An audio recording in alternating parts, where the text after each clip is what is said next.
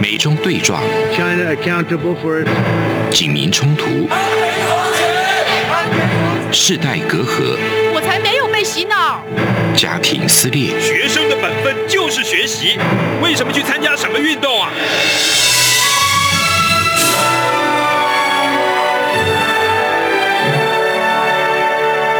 我们可以聊一聊吗？可以跟你说说话吗？我们聊聊好吗？我想好好跟你聊天。每周四晚上十点，由张明天跟大家聊聊天。好，各位听众朋友们好，欢迎收听中央广播电台。现在是这样看香港，想跟你聊聊天的时间，我是主持人张明天。呃，每年的六四哦，在香港的维多利亚公园都会举办烛光晚会，但是今年呢，要延续这个传统，恐怕是比较困难了。嗯，海外的名誉人士王丹啊，他就建议说，大家还是可以在自己家里的窗台，或者是呢别人看得到的地方，点上一个烛光，让这样的纪念活动还是可以延续下去。呃，我想呢，这样做的意义应该不是在于是否办了一个活动这个晚会哦，而是希望呢，大家不要忘记，在一九八九年六月四号的这一天，在中共统治下的中国，曾经发生过一次大型、大规模的和平民主运动。呃，这一天呢，中国站在一个非常重要的十字路口。如果运动成功的话呢，中国很可能就从此走向了民主。但是呢，当天却发生了军方开着坦克车对人民开枪镇压，造成了死伤无数的惨案。那今年呢是六四事件的第三十二周年，我们呢也是希望可以延续每年举办六四烛光晚会的精神，要来跟大家的好好聊一聊。那我们先来欢迎今天要来跟我们一起聊聊天的来宾，是国立中央大学客家语文暨社会科学学系的兼任副教授，同时呢，他也是中国问题的专家。我们欢迎曾建老师。呃，各位观众朋友，呃，今天好，呃，主持人明天好。老师是不是可以先请您谈一下，呃，当年一九八九年六月四号的这一天发生的镇压，对中共统治下的中国的中国这片土地哦，起到了什么样的作用？呃，的确，如刚才呃明天所讲的，就是它是中国的政治发展的一个分水岭啊。呃，在那个时候呢，许多的共产主义国家或者是党国的威权体制的国家呢，啊，就利用那个呃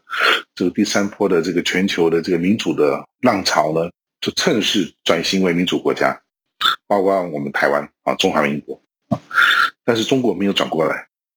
啊，中华人民共共和国没有转过来，它就变成什么？在共产世界当中啊，少数的啊还坚持的这个党国体制的国家啊，除了它之外，就是北朝鲜跟越南啊啊，甚至包包括那个俄罗斯都不是哦啊，俄罗斯现在共产党还是一个非法政党啊，所以啊，只有中国呢，它没有转过来，所以它就变成持续啊，它的这个党国的。呃，体制，而且呢，还走向了啊、更加的这个集权啊，呃，所以这是一个一个重大的分水岭。另外一个啊，重大的影响是什么？就是我们知道，在一九八九年之后，一九九零年代啊，中国大陆啊那个经济开始突飞猛进，嗯，啊，两千年进入到世界贸易组织之后，啊，它的整个大国崛起啊，经济崛起啊，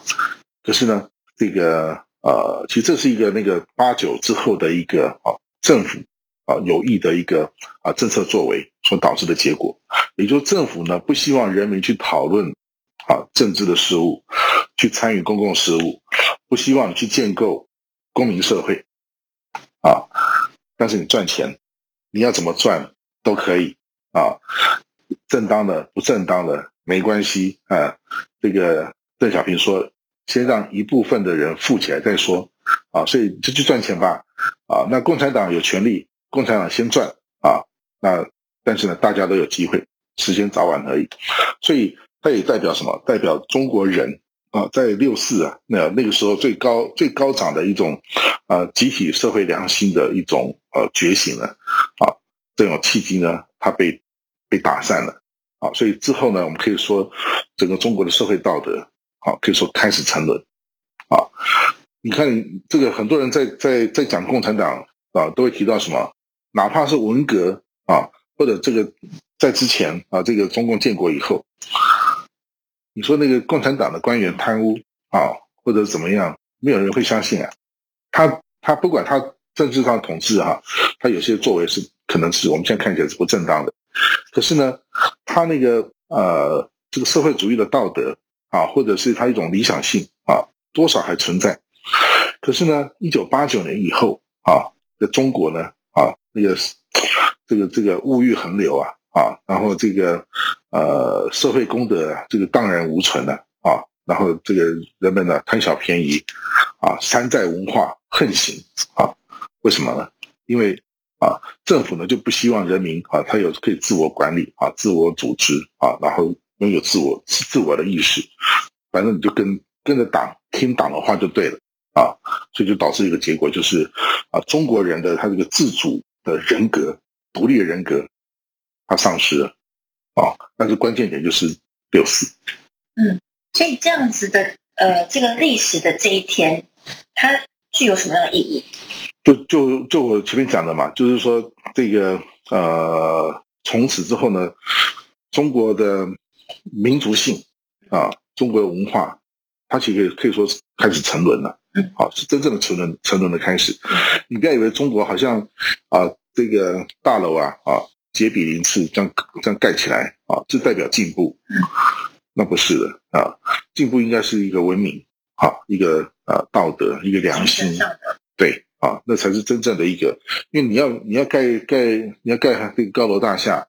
啊，你要这个呃洋房啊，你要这个呃呃这个这个房车，有钱就好了嘛。嗯。那钱得来正不正当，谁管你呢？啊，这是中国这个现象啊啊，所以我是觉得这个不是不代表它是一种文文明的现象。啊，那个，呃，所以六四的问题在这个地方啊啊，当然啊，我们从另一个角度啊，就是说现在中国大陆呢，这个没有错，它国民的所得提升啊，然后呢，呃，物质的生活啊，它进入到啊小康社会啊，然后呢，这个呃，国民接受小的教育呢，它也普及了啊，所以从另外一个角度来说，呃，作为一个文明国家，它的物质条件啊，现在被。嗯，建立起来比较充分了那是不是啊？应该回过来啊，去想想怎么样让中国成为一个进步的文明的国家？那它缺的是什么？缺的就是每个每个人自由的心灵啊，独立的人格，然后一个完整的公民社会。现在中国缺的就这一个，而他们应当有这样的能力啊，因为像中国今天中国大陆今天啊有这样一种社会啊经济的发展的条件的国家呢。啊，并不多，哪怕是两百年前的美国都没有这样的条件，可可是呢，他们却能够成为民主国家。那今天中国，我哪哪点说不行呢？中国人难道是外星人，比不上啊这个西方人吗？所以我是觉得这个这个，我们今年六四呢，就是说啊，也许在过去的三三四十年啊，我们这个中国的这个发展呢，某一个阶段，我们遗落了。遗漏了什么东西啊？那我们我们记得这个六四啊，当年所追求的这些理想，那现在有机会啊的话呢，我们应该拾起那个过去啊曾经不小心在历史当中失落的这个理想，好让让中国成为一个文明的国家，成为啊这个在世界上受人尊敬的民族啊，把这段的这个呃过去的这段失落的历史呢，要把它弥补过来。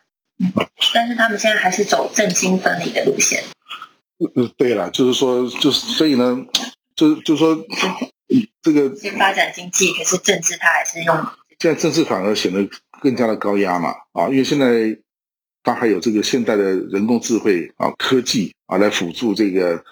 呃共产党的警察的统治嘛，啊，警察的体系嘛，啊，所以这个。呃，它显其实跟跟过去比较起来，哈，我们说它已经进入到这个啊数位的集权啊党国体制啊，这个等于说没有没有死角，因为有监视器嘛，你还有卫星嘛，啊，还有这个等等各种方式，啊，这个所以没有没有死角啊，就政府啊对人民的这个监控，对社会的这种控制无死角。嗯嗯嗯。那以前不是啊，以前再怎么样，你总有些死角，人民还有一些喘息的空间啊。所以这个从这个这个角度来说，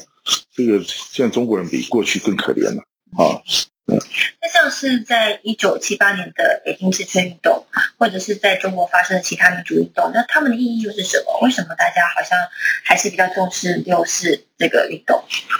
嗯，我想当中一个很重要原因是什么呢？就是六四啊，当时呢这个卫星电视发展出来了，所以全世界的人呢都可以透过。卫星电视在家里看到这个整个六四啊，当时北京啊八九天安门运动每天发生的状况，包括台湾啊，我们当当时台湾有卫星电视啊，所以大家每天都在看啊，那个可能比比现在八点档啊乡土剧啊啊大家更关心，所以那个这个六四的影响呢，它就是全全面性的，因为它是人类第一次有卫星电视，然后现场立即实况的啊转播。那在此之前的大陆的啊历届的这些政治运动啊，或者是民主运动啊，我们都是啊有个时间差啊，透过书面、透过报纸啊，或者其他的这个啊间接的啊这些新闻资料啊，我们会知道这个他的状况。可是他已经有个时间差了，嗯啊，所以那个临场感啊它是不存在的。但六四不同啊，我们我们是跟他跟六四的整个运动的发展，它的节奏是一致的。所以，当然对于人的这个震撼呢非常大，因为当北京受到镇压的时候啊，我们全世界的每个人关心这个问题的人，他也看到了这一幕啊，那也在他们的心心里面，在他们大脑里留下非常深刻的烙痕。所以这是呃六四运动受大家瞩目的原因，主要原因啊。那因为每年的香港支联会都会举办这个六四的烛光晚会，但是今年要延续这个活动可能比较困难了。那你怎么看在香港的现在这个情况？呃，因为六四哈，这个它是一个我们说它是一个记忆的战争啊。对。啊，因为中共就是要抹抹灭啊人们对六四的记忆啊，就是说中国人曾经有那样团结奋发的呃那一刻。嗯，他就不让让你有这样一种历史的记忆啊，就跟着党走就对了。但是呢，香港却是中华人民共和国它的国家主权范围内啊，从一九八九年到现在持续关心啊六四啊，关心中国民主化议题的非常重要的一个基地。是，今年已经三十二年了，我觉得这个时间不算短，不算短。然后呢，这个呃，香港是从啊一九八九年。到现在每年持续，而且人数呢，那个当然有时候会有高潮低潮啊。但是香港人对于那个六四的这种关心呢，他或者是维园的这个静坐呢，啊，它都是全球规模最大的啊。所以香港人帮帮助啊中国人保留了这段记忆，所以我想这个是非常了不起的啊，一个香港人的这个集体的行动啊，或者是它是一个集体的爱国行动，非常了不起。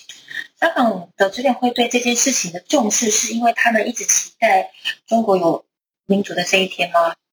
当然，当然是啊，就是说，呃，香港支联会它的全名就是香港市民哈什么什么支援爱国运动嘛，就是爱国嘛，他们是一个爱国者的运动啊，虽然不是爱共产党，他是真的爱中国，希望中国变成一个文明的国家，是啊，然后香港能够在中国民主化的过程当中，它能够扮演积极的作用，啊，所以。当中国的大陆境内啊啊这种对于啊这个民主法治人权的追求啊的这种努力呢啊，他暂时受到挫折的时候，香港就把这个棒子接下来承担起来啊啊，所以这个是一个啊就非常非常了不起的，因为香港也可以讲说，那因为我们知道这几年这个呃香港年轻一辈啊有所谓这个香港独立的意识，当中就会人就会有人讲嘛。说六四是中国人的事情，我们香港人不是中国人啊，或怎么样，不要不要理他啊。台湾也有这种声音啊，台湾很多人我们在举行有关六四纪念活动，很多台湾台湾人就讲说，那不关我的事啊，那是在北京发生的啊，最好我们离中国越远越好啊，为什么要纪念他啊？也有这样的声音出来啊。但是整体而言哈，这个呃这个纪念六四这个啊。自由圣火哈，它一直传递到现在三十二年啊，只是今年的六四啊，因为这个港港区国安法的这个实施，加上港府已经之前已经警告过了，啊，所以是不是能够呃重演啊过去啊香港人啊这个今年六四的啊那种情景或者那种盛况，这个就让人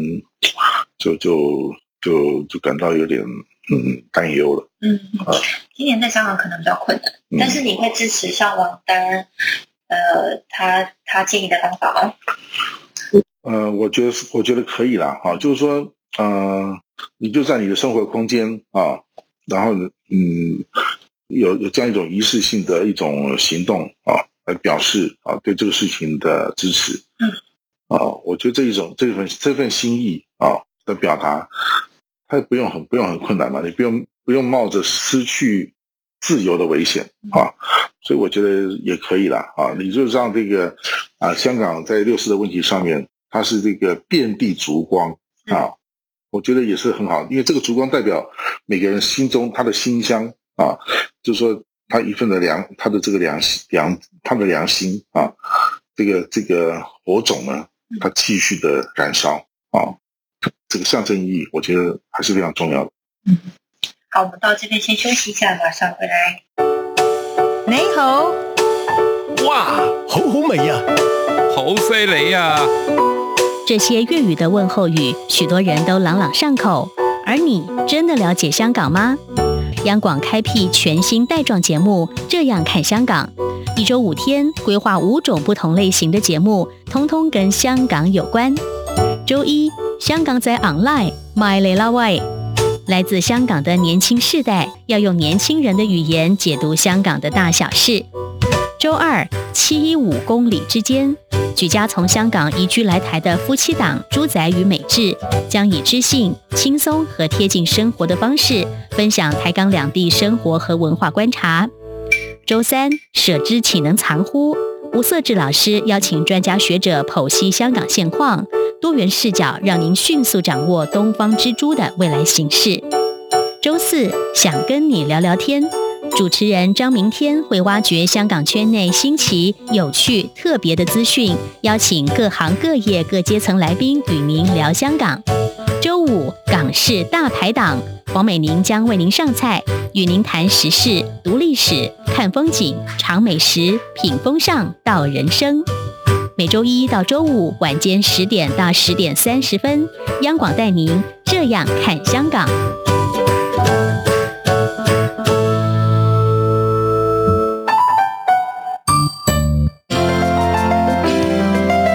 有人形容二零二零年是台湾的 Parkes 元年，使用手机可随时随地收听的形式，滋养了听觉，丰富了视野。而你也加入了 Parkes 的行列了吗？央广新闻部制播的众多精彩节目，陆续在各大 Parkes 平台上架，包括《早安台湾》、《两岸 ING》、《这样看中国》、张振林时间。蔡明芳时间，还有这样看香港，舍之岂能藏乎？想跟你聊聊天，以及港式大排档节目，通通随点随听。透过 Sound 声浪平台搜寻央广节目名称，就可以收听到精彩的央广新闻节目。快拿起手机，让我们在 Parkes 平台相见。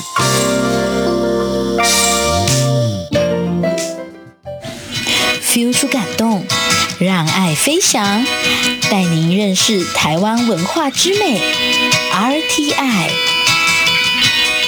欢迎回来。呃，现这里是中央广播电台，现在是这样看香港，想跟你聊聊天的时间。我是主持人张明天。我们今天邀请的来宾呢，是国立中央大学客家语文暨社会科学学系的兼任副教授哦。那同时呢，曾老师也是。中国的问题专家郑俊老师，那刚刚我们跟曾老师聊到了，就是说，呃，香港的的智联会每年都会发起举办六次主办晚会，但是呢，今年可能要举办真的是比较困难。那这个曾老师也是诶肯定了王丹他的这个在自己在窗台上点上烛光的这个建议哦，因为在自己窗台上点烛光也不犯法。应该不算犯法啦，就我家就是不想浪费电，不点个蜡烛，这个这个在烛火前面对不对？看书，这这件事情，呃，其实香港人应该是可以，我我相信以香港人的团结，还有香港人的精神，我觉得这一天一定是奠定不光的。但是呢，呃，因为中共是一直很希望，呃，大家忘记六四这件事情，忘记这一场屠杀，忘记中共呃的坦克车曾经碾过中国的学生，而且这个死亡人数到现在的数字都都还是没有办法统计，没有办法公布。那张老师想要问张老师，我就是说，您认为就是？呃，现在香港的情势，因为慢慢的可能今年不能办主报会，明年可能也不能办，后年可能也不能办，尤其是像钢板国安法的部分，那会不会呃，尤其是现在，尤其这个什么呃爱国者教育这个啊国安教育的这个这个呃政令哦，在香港执行以后，您觉得会不会这件事情慢慢被大家淡忘？这个可能性是存在的，而且是高度存在。嗯。啊，我们看，呃，你看中国大陆有十四亿的人，嗯，一九八九年的六四，那个我我记得那个两岸开放交流，然后很多大陆学生来台湾读书，我们台湾台湾人最喜欢跟他们谈谈六四，嗯，他们都一脸茫然，你们在讲什么？他不知道这件事情。对，啊，也就是说呢，这个啊，这么多人见证的一一个历史的事件啊，它可以在这个国家的教育之下。整整一代人的记忆，他可以把它磨灭。嗯，如果没有香港保留的啊，这个或者台湾保留这段记忆，然后再回过来呢，重新嫁接到这这个中国人的啊，他们的呃，他们的这个这个心理啊，这段历史就不见了啊。那香港今天啊，这个实施港港版国安法跟爱国者教育啊，那个呃，未来香港的教科书。或学校的上课课程呢，可能啊也不会再谈六四啊。然后我们也知道说，最近这个啊，香港政府在清查这个图书馆的的书籍嘛啊，不爱不爱国者的这个书啊啊，或者是跟六四有关的书，在进在现在进行这个清查大大清洗嘛。所以有可能呢，在香港本地呃，可能呃再过呃三十年。就像今天中国一样，很多人不知道什么是六四，嗯嗯，啊，何况这个六四它并没有在香港发生，嗯，啊，所以可能这个更多人就呃呃主客观的因素之下，啊，这六四的记忆呢，它就完全的呃消失了，啊，所以这个这个我觉得这个问问题是存在的，啊，那所以呢，呃，如果是真的到到了那样这种状况的话，那么这场记忆的战争。啊，它就会走向终点，啊，中共会取得大胜利。嗯嗯嗯，是。所以我记得有一年的六四，他们的口号就是不要忘记，不要放弃，拒绝遗忘。嗯，对，对，就是真的是呃，忘记这件事情是就让中共得逞了。是，就这么简单一件事情，只是你记得不记得的问题。是。是，那从台湾的角度呢，就是我们长期以来跟中国有着特殊的两岸关系，那台湾人又该如何看待六四的这场运动？因为什么？因为我前面讲过，这个这场记忆的战争啊，在中国大陆啊，这是它在退却。现在呢，香港啊，又又又又行将沦陷啊，所以如果这场记忆的战争呢，这个呃，站在这个啊维护自由民主。啊的这一方的不愿就此啊这个弃械投降的话，那就是剩下台湾啊，因为台湾是一个呃保障言论自由、思想自由、出版自由的国家啊，所以有关六四的这些记忆、这些记录，它可以在台湾保留下来啊，那可以在台湾呢来进行这个啊传播啊，让更多人啊去保留这这个记忆啊，那期待有一天呢啊，它可以重新嫁接。啊，回到中国去啊，所以这个啊，台湾在这方面啊，它变现在变成了在华人社会里面呢，啊，关于六四的战争最后的据点，就是记忆，记忆，对，就是就是就是在台湾啊，所以呃，台湾人如果不想就有，我们当然尊重啊，就台湾人他有思想自由，他不喜欢六四，不喜欢中国，可以啊，这是台湾宪法保障的，可以啊。可是中国人或香港人，你们可以利用台湾保留你们对于六四的啊这个记忆，啊，这个是一个台湾是一个开放的一个社会啊，我想这方面的这个啊公共的资源啊都会呃，而且这个国家的这个啊它的宪法，它有关的制度都非常欢迎啊大家到在台湾啊来这个为啊六四的话六四发生，来为这个这场记忆的战争呢啊继续啊延长这个呃你们的战斗。嗯嗯嗯，呃，刚刚老师有前面有提到说，就是有些香港人或者是台湾人，甚至他们会认为说六四这件事情跟我没有关系。那老师是不是可以呃具体一点跟我们呃就是聊一下说，哎，六四事件到底跟台湾有什么关系？它可能跟香港还比较近一点，嗯，那可能对中国又是更重要的事情。可是今天中国人都已经忘记了，那台湾还还有记得有什么？意义吗？我们我们记得这件事情，那对中国的民主运动有帮助吗？嗯，当然是有帮助啊。就是说，呃，记住六四啊，或者是说让台湾成为这个啊中国啊民主化啊啊自由化的重要的一个基地啊，这件事情呢，对台湾我们的呃长治久安、我们的永续发展非常关键啊，因为。呃，如果啊，这个在我们台湾旁边存在一个这么庞大的啊反对民主的国家，那你台湾人存在啊，都同样是华人文化、中华中华文化，台湾人可以在啊，在在这个海海上啊，可以这个啊自由的谈论、自由的批评、自由的思想、自由的出版，那不是反衬出来说，那台湾人跟啊跟大陆人、跟中国人。是不一样的人种吗？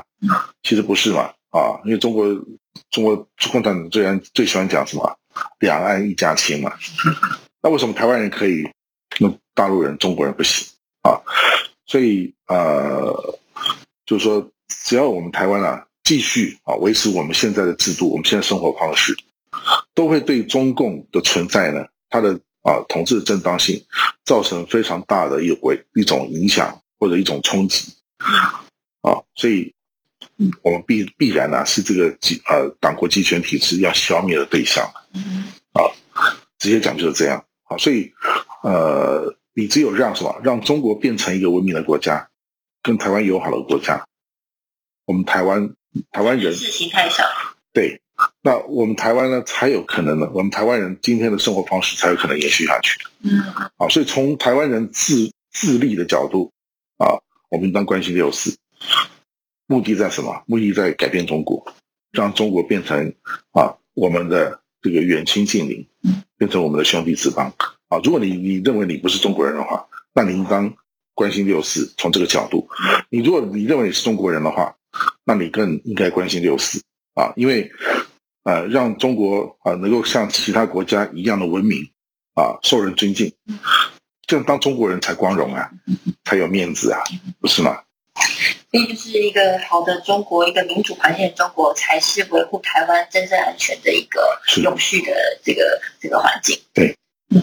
好，我们今天非常感谢曾静文老师的分享哦。曾呃，当年呢，中国人哈已经呃做出他们该做的事情。